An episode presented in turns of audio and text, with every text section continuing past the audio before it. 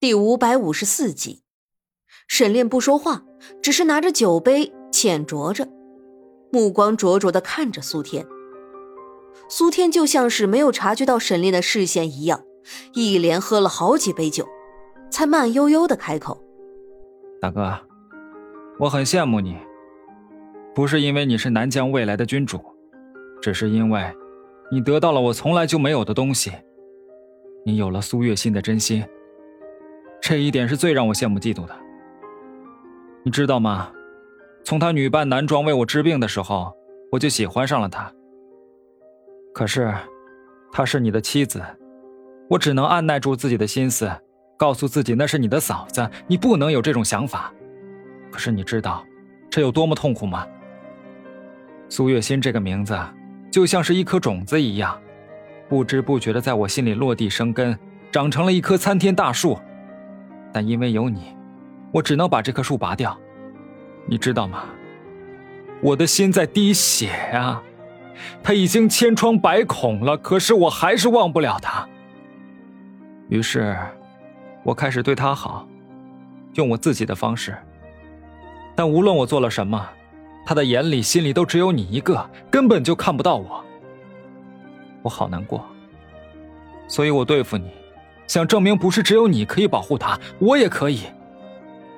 我给你下药，让你失忆，想着时间久了，他就会看到我的心意，会和我在一起。但我没有想到，他在你心里也这么重要，重要到即使失忆了，可看到他的时候还是会记起一切来。我输了，真的输了，一败涂地。苏天苦笑着，把自己的心事全部都说了出来。听着苏天这一句句仿佛是控诉，也像是诉苦的话，沈炼的心里突然没办法再恨起苏天了。说到底，苏天也只是爱上了一个不该爱的人罢了，仅此而已。所以，大哥，我给不了他想要的，你们才是天作之合，祝福你们。以后也希望你们可以一直快快乐乐的，要好好的照顾他。否则我可是会后悔的。”苏天故作轻松的说道。“苏天，你为什么要说出这番话？”沈炼的眉头微蹙着问道。“不为什么，就是想着你们要离开了，我也需要来正式的道个歉啊。”苏天拿起酒杯又喝了一杯，说道：“道歉，苏天，不是每一句对不起。”都可以换来一句没关系的。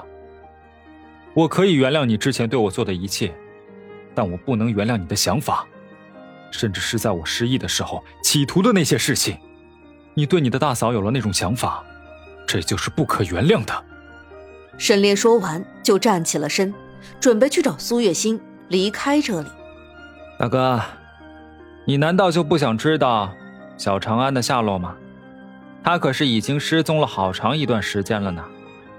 就在他站起来往外走的时候，苏天突然不紧不慢地说了这么一句，让沈炼又怔在了原地。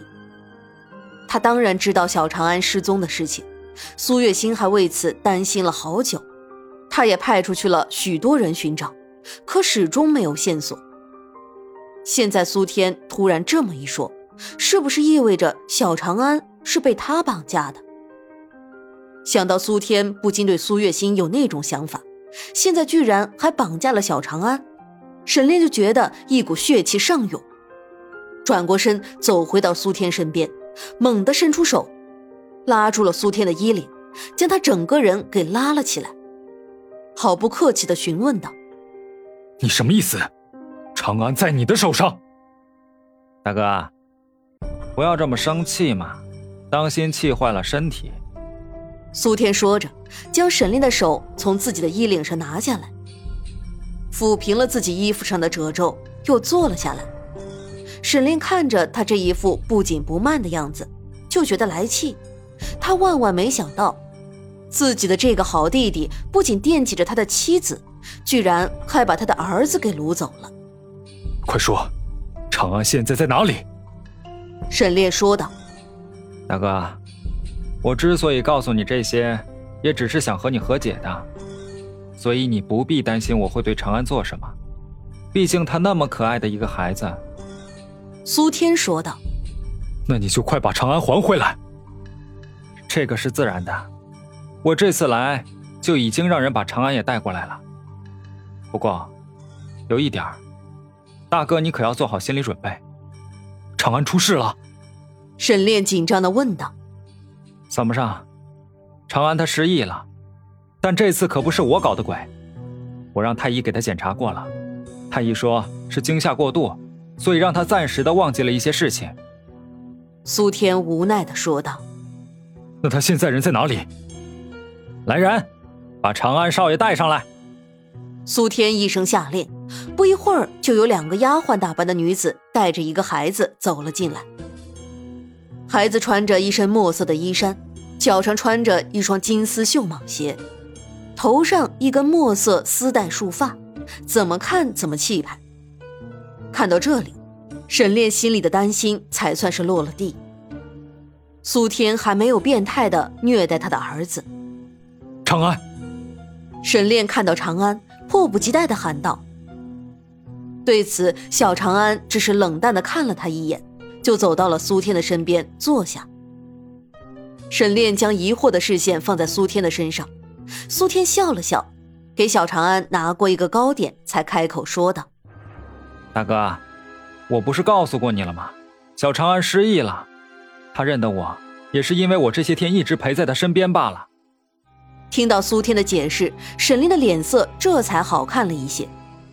确实，他一直以来就对小长安的关心不够。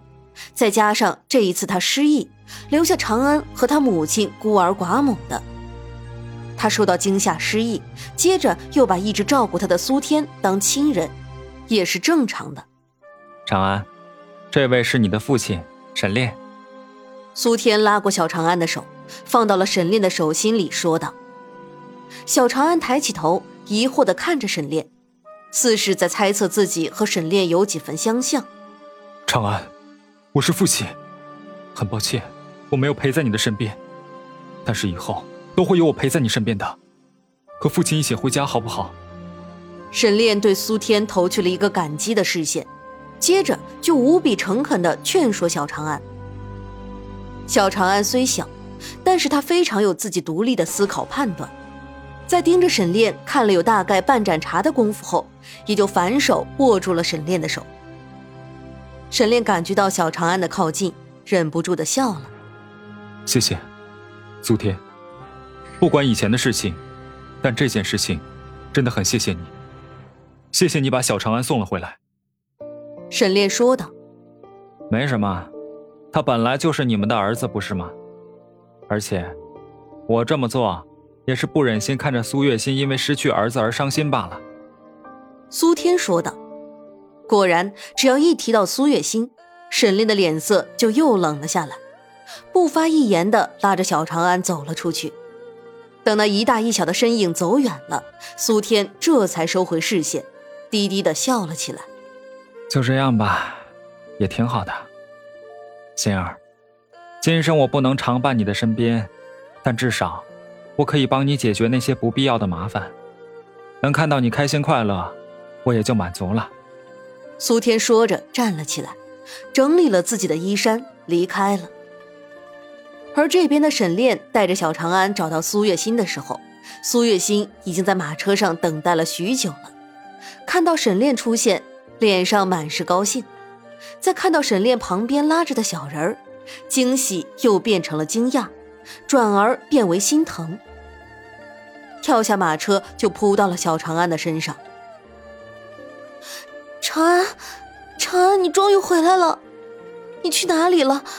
你知不知道，娘亲有多担心啊？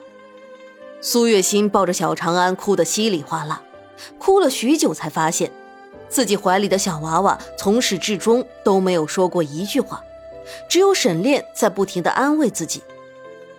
察觉到不对劲儿，苏月心停止哭泣，看向小长安，小长安也看着他。一脸的漠然，仿佛刚刚的一切都只是苏月心的独角戏一般。